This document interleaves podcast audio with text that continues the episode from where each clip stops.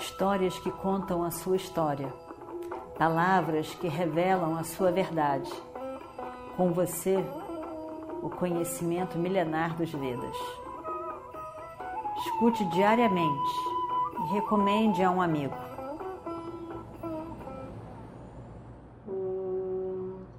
Vakratunda Mahakaya Suryakoti Samaprabha Nirvignam Kurumedeva Sarvakaryeshu Sarvada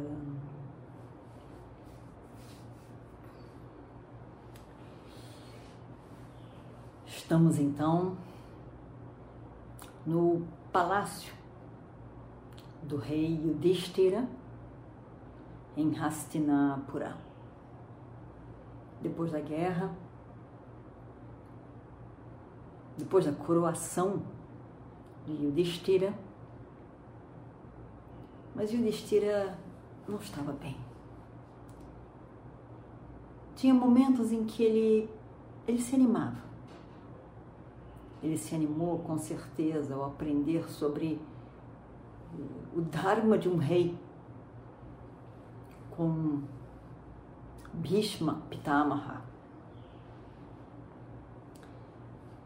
Com vários eventos que foram acontecendo, mas ele, ele, ele ficava deprimido, ele ficava triste, ele ficava desolado, porque se sentia como, como responsável pela morte de tantos, e aqueles tantos que, que, que faziam falta.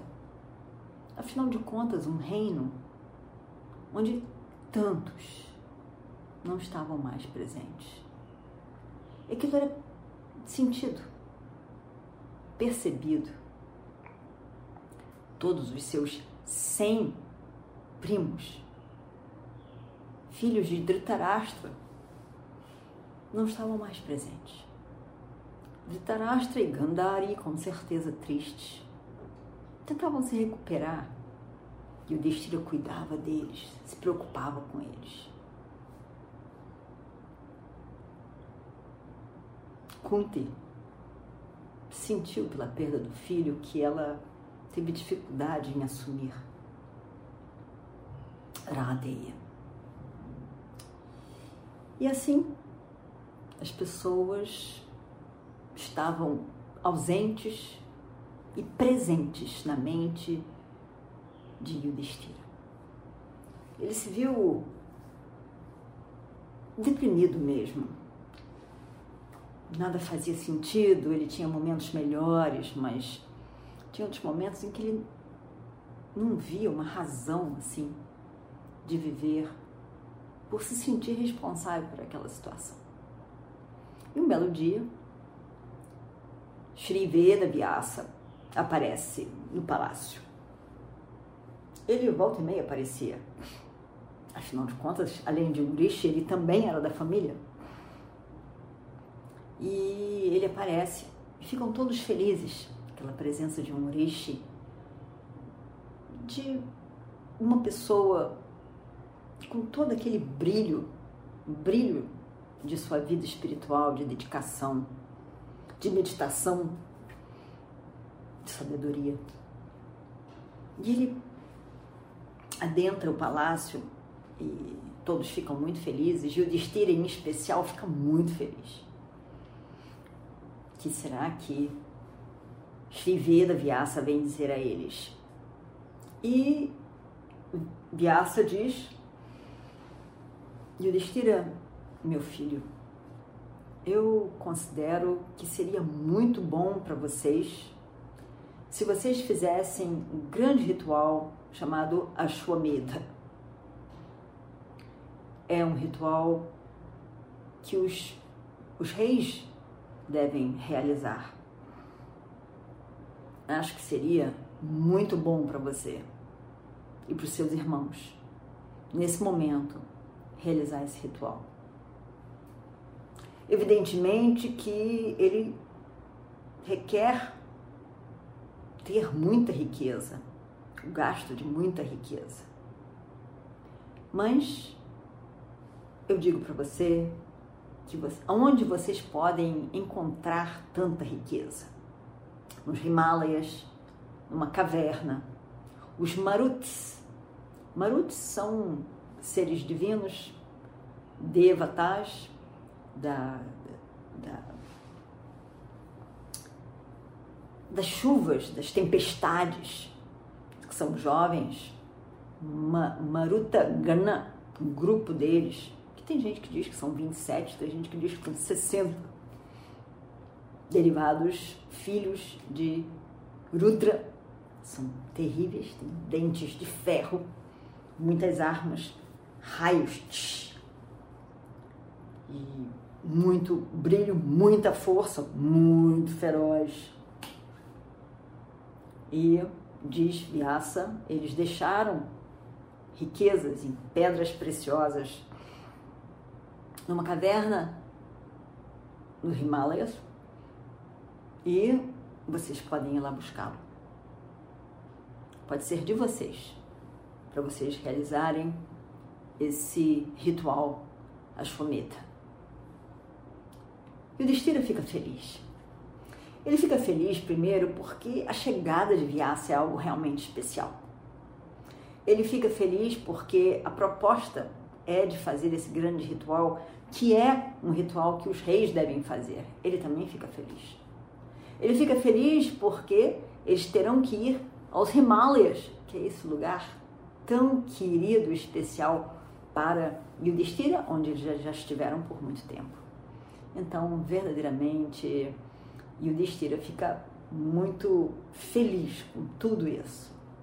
E quando ele fala para os irmãos, os irmãos também ficam muito felizes, porque movimenta também a vida deles. Não só eles vão para um lugar realmente especial, que eles gostam, a viagem até lá vai ser de encantamento, porque tudo é tão lindo naqueles Himalayas.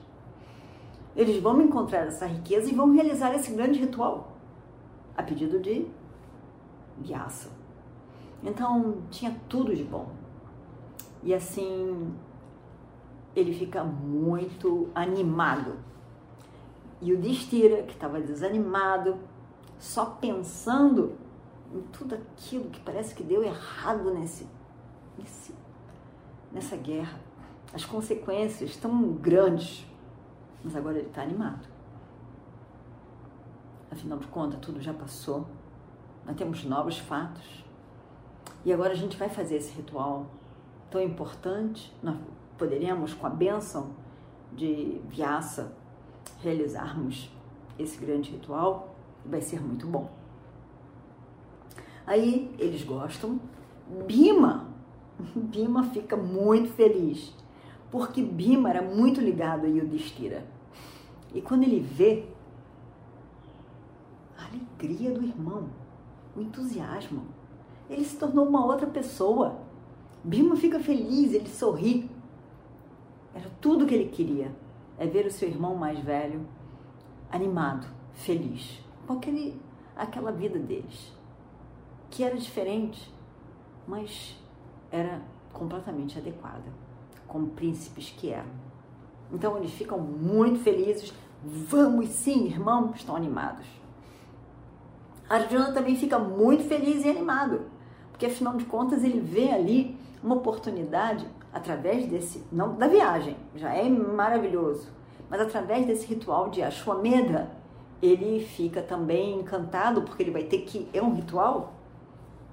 Depois a gente vai ver mais detalhes, mas é um ritual em que se solta um cavalo selvagem e aonde ele vai, nos reinos que ele vai, o, o, um príncipe, no caso será Arjuna, vai até lá e é, conquista o, o reino como parte de um império ligado àquele imperador Yudhishthira.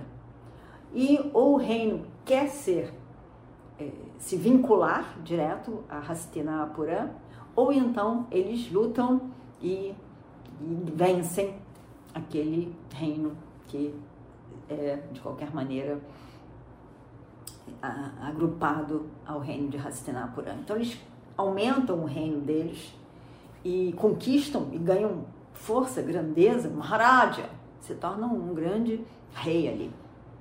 Então, Arjuna estava feliz, ia dar um, um, um, um gás diferente na vida deles e ele estava muito feliz também.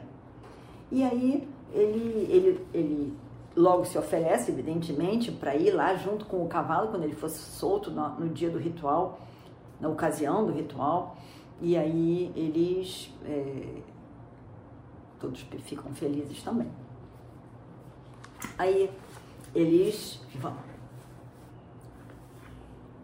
E aí eles querem falar com Krishna, que Krishna evidentemente esteja presente nesse ritual, porque é um ritual muito importante.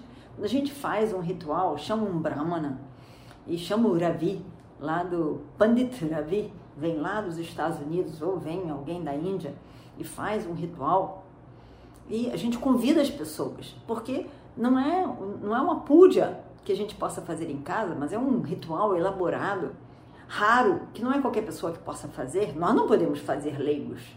Então a gente chama as pessoas. Participar já é uma grande coisa. Estar ali presente é uma grande coisa. Ser abençoado naquela ocasião é uma grande coisa.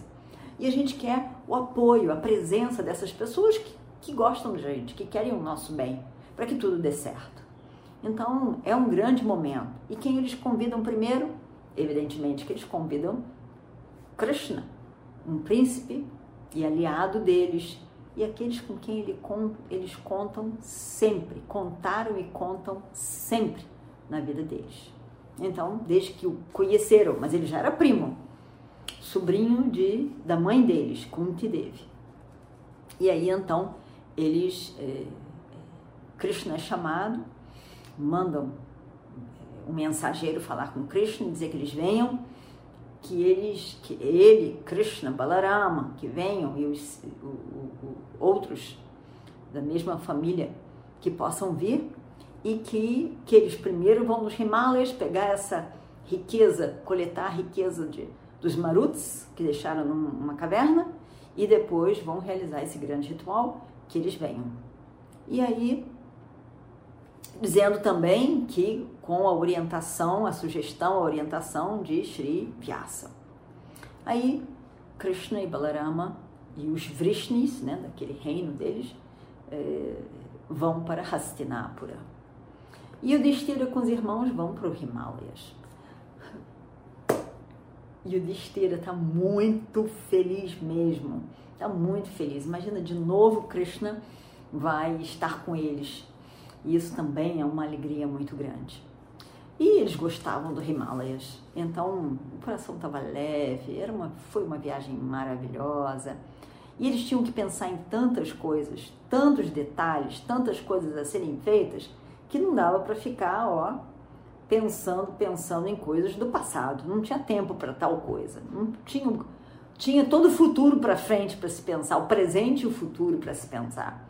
Então eles não, não tem nem oportunidade, e o destino não tem nem oportunidade de ficar pensando sobre o que já aconteceu. Poxa vida.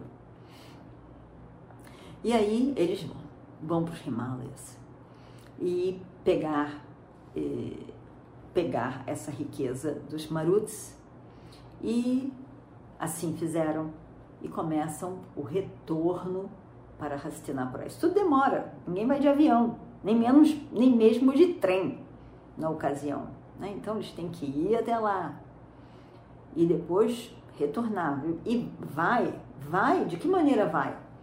Vai, vai indo, acampa, tem que levar cozinheiro para fazer as comidas, aí comem, aí tiram o acampamento, caminham, dormem em outro lugar, fazem a refeição.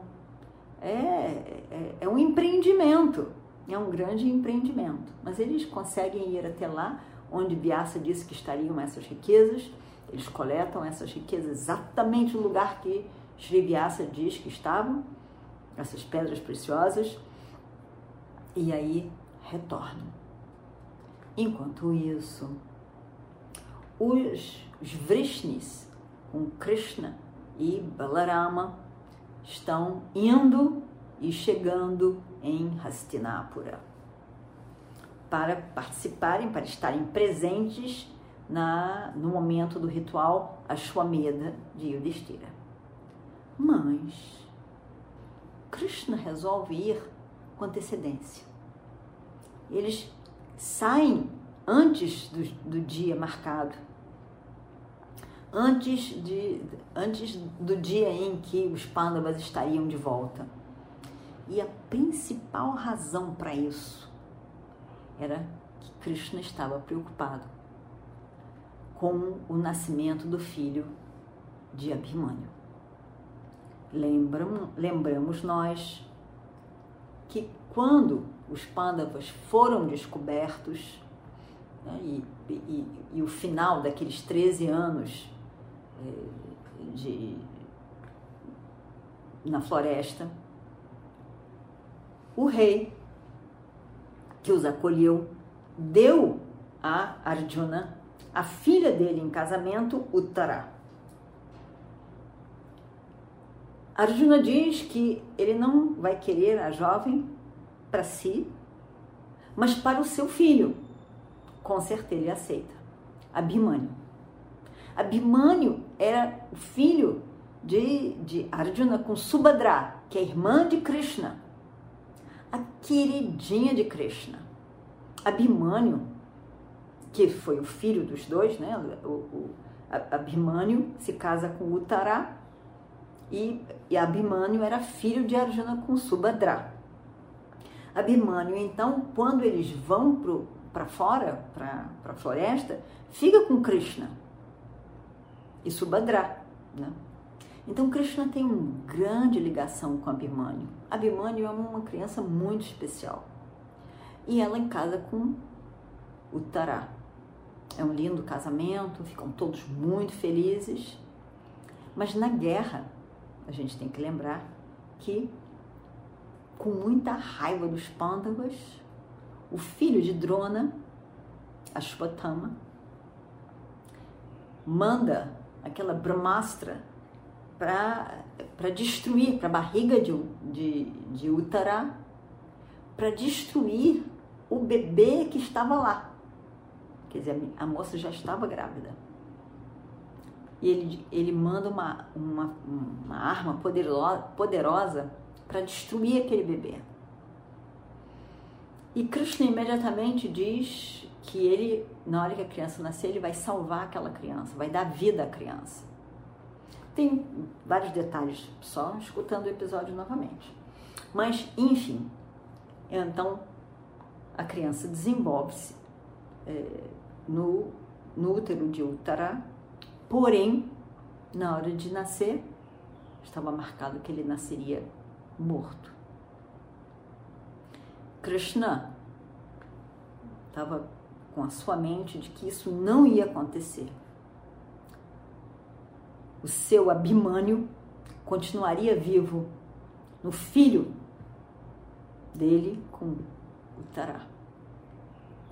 E aí então, a data do nascimento dessa criança estava perto. E Krishna queria estar lá na ocasião para salvar a criança. Por isso que eles vão antes. E aí, Krishna sabia disso tudo, tinha tudo isso em mente. E aí ele está lá, no palácio, em, antes dos Pandavas retornarem. Foram dias maravilhosos. Imagina Krishna e Balarama, Subhadra fica tão feliz, uh, todos ficam muito felizes. E eles passam lindos dias ali. Até que o dia começa em, nas dores de parto de Uttara. E ela dá, tem filho, né? ela dá a vida, nasce essa criança.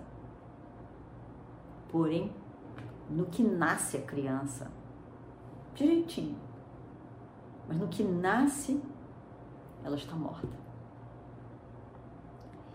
E Krishna já sabia que isso ia acontecer dessa maneira. E quando eles ouvem falar de que ela vai ter o neném, ele já se prepara. Pega Sati aqui, que é seu amigo, e que dos Vrishnis também, e vem. E vão para o quarto de. em direção ao quarto de Uttara, onde elas estavam com as mulheres do reino, tendo o filho. quando ele vai chegando, Kunti, a mãe dos Pandavas, está saindo, chorando, chorando, se desesperando, berrando, porque não acreditou. A criança linda, mas quando nasce, ela está morta. E ela, ela diz: Krishna, Krishna, você tem que dar vida de volta a essa criança. Só você, você é a única esperança dos Pandavas. Essa criança é a esperança dos Pandavas. Você tem que fazer isso. E é o seu sobrinho. É o seu sobrinho. Ele, você tem que dar vida ao seu sobrinho.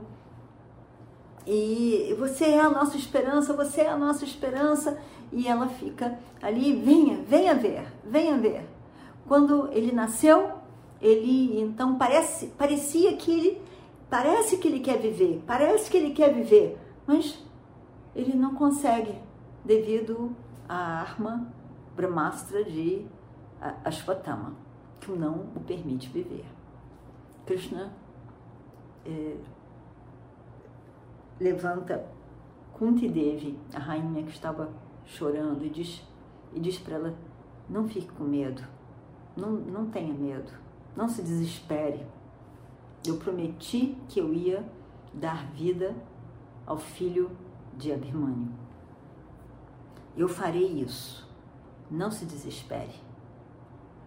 Mesmo que eu tenha que usar de todo o meu punim, de todo o resultado, de todas as ações boas que eu já fiz até aqui,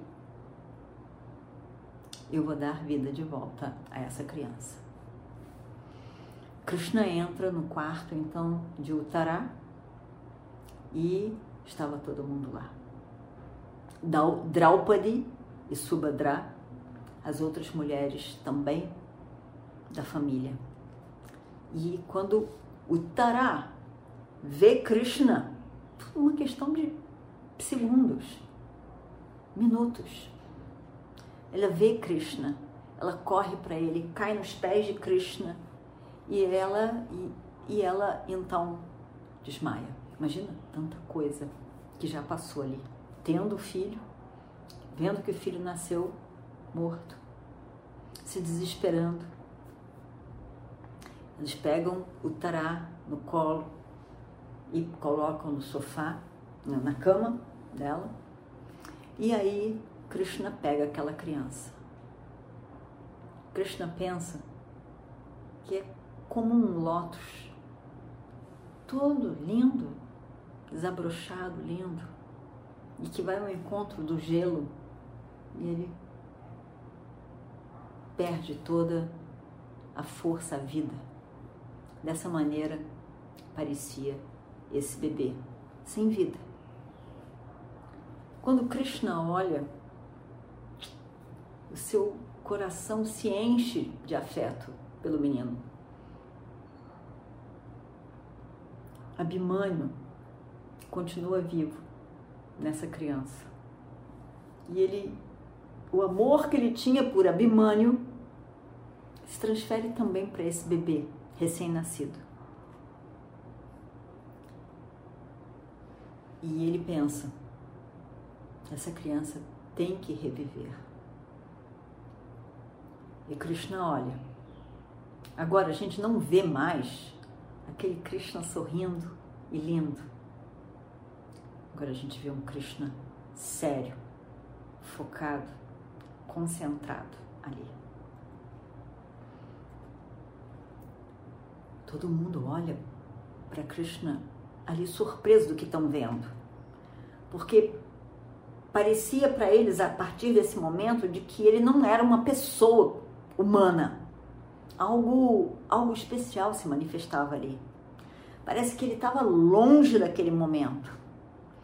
E Krishna pega a criança nas mãos, tão pequeno, recém-nascido, pega nas suas mãos. E ali ele olha nas suas lindas mãos de Krishna. Ele ele vê, olha para a criança o corpo daquele bebê. E a sua mão, então, passa desde a cabeça do bebê até os pezinhos pequenos, os seus dedinhos tão pequenos. E à medida em que a mão de Krishna vai passando ali naquele corpinho tão pequeno, por corpinho do neném vai ganhando vida, vai ganhando vida. E ele vai. O prana toma conta daquele corpo inteiro, que agora brilha com prana, com vida. E então a criança começa a chorar. O prana entra, revivifica tudo e ele começa a chorar. Satyaki escuta aquele som do bebê chorando, já entende tudo. Krishna fez o devido, o que ele disse que faria. As mulheres estão tão felizes, estão todas encantadas, infelizes, tão felizes. Que som maravilhoso do choro desse bebê, mostrando que estava vivo novamente. Mas Krishna, Krishna estava estava exausto. Dar vida àquele bebê foi, foi algo realmente muito grandioso que tirou toda a energia dele. Ah, o suor estava por toda a sua face, por todo o seu corpo, era como rios de suor que desciam pela força, a energia que ele teve que usar para reviver aquele bebê. Ele, ele não conseguia andar, ele, ele, ele não tinha força total no seu corpo, ele parecia muito, muito, muito cansado. E aí ele mal conseguiu andar, sentou num banco que tinha de pedra e fica ali. E Satyaki estava ali olhando, respeitosamente a uma certa distância. Ele estava ali. Ele não perguntou nada. Ele viu Krishna saindo do quarto de Uttara, completamente num estado de consciência totalmente diferente. Mas ele nada diz. Ele espera. Ele espera respeitosamente Krishna voltar a si, se recuperar. Ele sabia muito bem que Krishna não estaria, não gostaria dessa intervenção, de alguém ficar perguntando para ele sobre tantas coisas naquele momento. Nada de perguntas. Krishna estava lá com seus pensamentos mais profundos e Satyaki respeita. Era evidente para Satyaki também que toda a energia tinha sido tirada de Krishna para doar para aquela criança. A sua energia espiritual.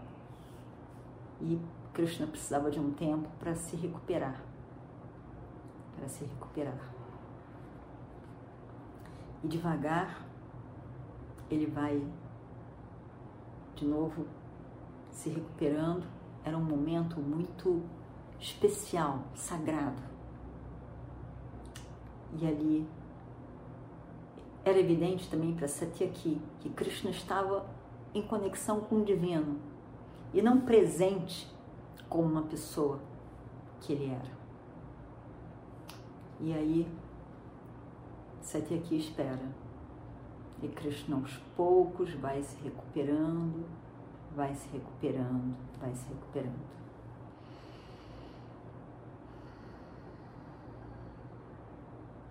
E devagar ele volta a si, olha ao redor. E quando o Satyaki olha para Krishna novamente, ele era aquele tão conhecido Krishna, tão conhecido e amado por todos.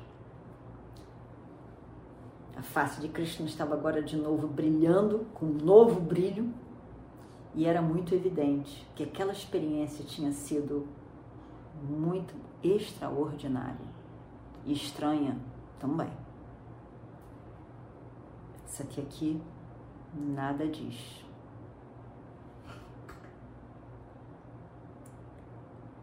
Mas fala com Krishna sobre não o que aconteceu, mas o que está agora acontecendo. E ele diz: E então? Abhimanyu está vivo. Grande foi a sua realização hoje, ó Krishna. Eu considero que tenha sido uma maior realização do que na guerra, vencer a guerra de Kurukshetra. Krishna sorri. Sorri e diz: com certeza, só que aqui muito mais difícil do que vencer uma guerra, vencer a guerra. E foram andando, de mãos dadas, satisfeito com aquele momento, com aquela realização, sabendo o quanto os pândavas iam ficar tão felizes. E eles vão andando juntos. O palácio era só alegria. Era só alegria por toda parte. Todo o reino estava comemorando o nascimento do herdeiro ao trono dos Pândavas.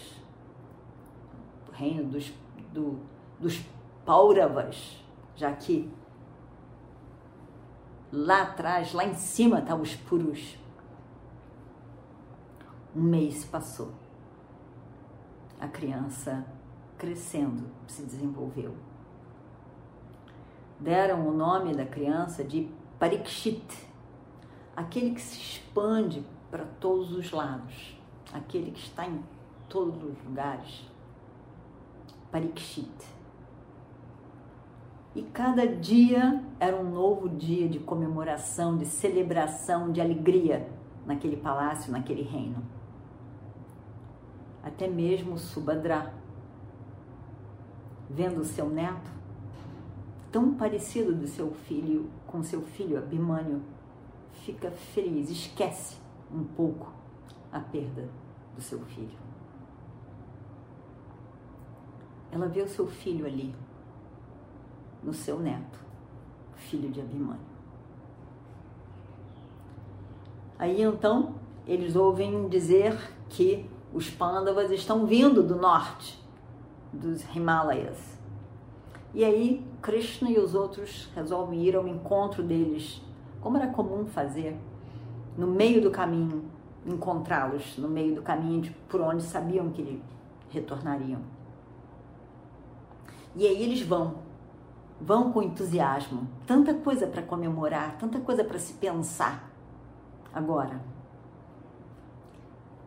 E aí então é, a Vyasa vem de volta, o, o ritual vai ser, vai ser planejado para ter início a Shwameda e o rei Yudhishthira fica tão feliz ao ver o bebê Parikshit, filho de Abhimanyu.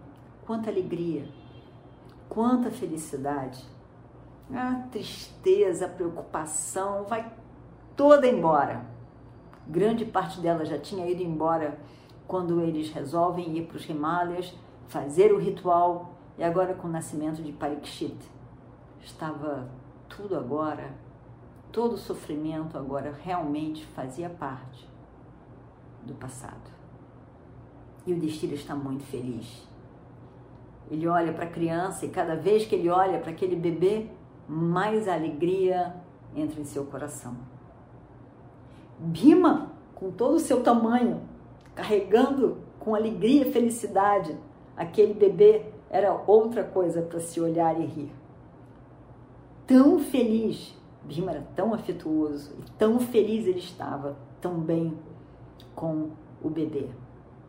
Arjuna, com certeza, também estava encantado e todas as mulheres do reino. Aquele novo bebê deu uma esperança, aqueceu o coração de todos começou a escrever uma nova história para o reino, para todos eles. E aí então eles vão conversar sobre o ritual que será feito. ॐ पूर्णमदः पूर्णमिदं पूर्णात् पूर्णमुदच्यते पूर्णस्य पूर्णमादाय पूर्णमेवावशिष्यते Om Shanti Shanti Shanti. Histórias que contam a sua história. Palavras que revelam a sua verdade. Com você, o conhecimento milenar dos Vedas. Escute diariamente e recomende a um amigo.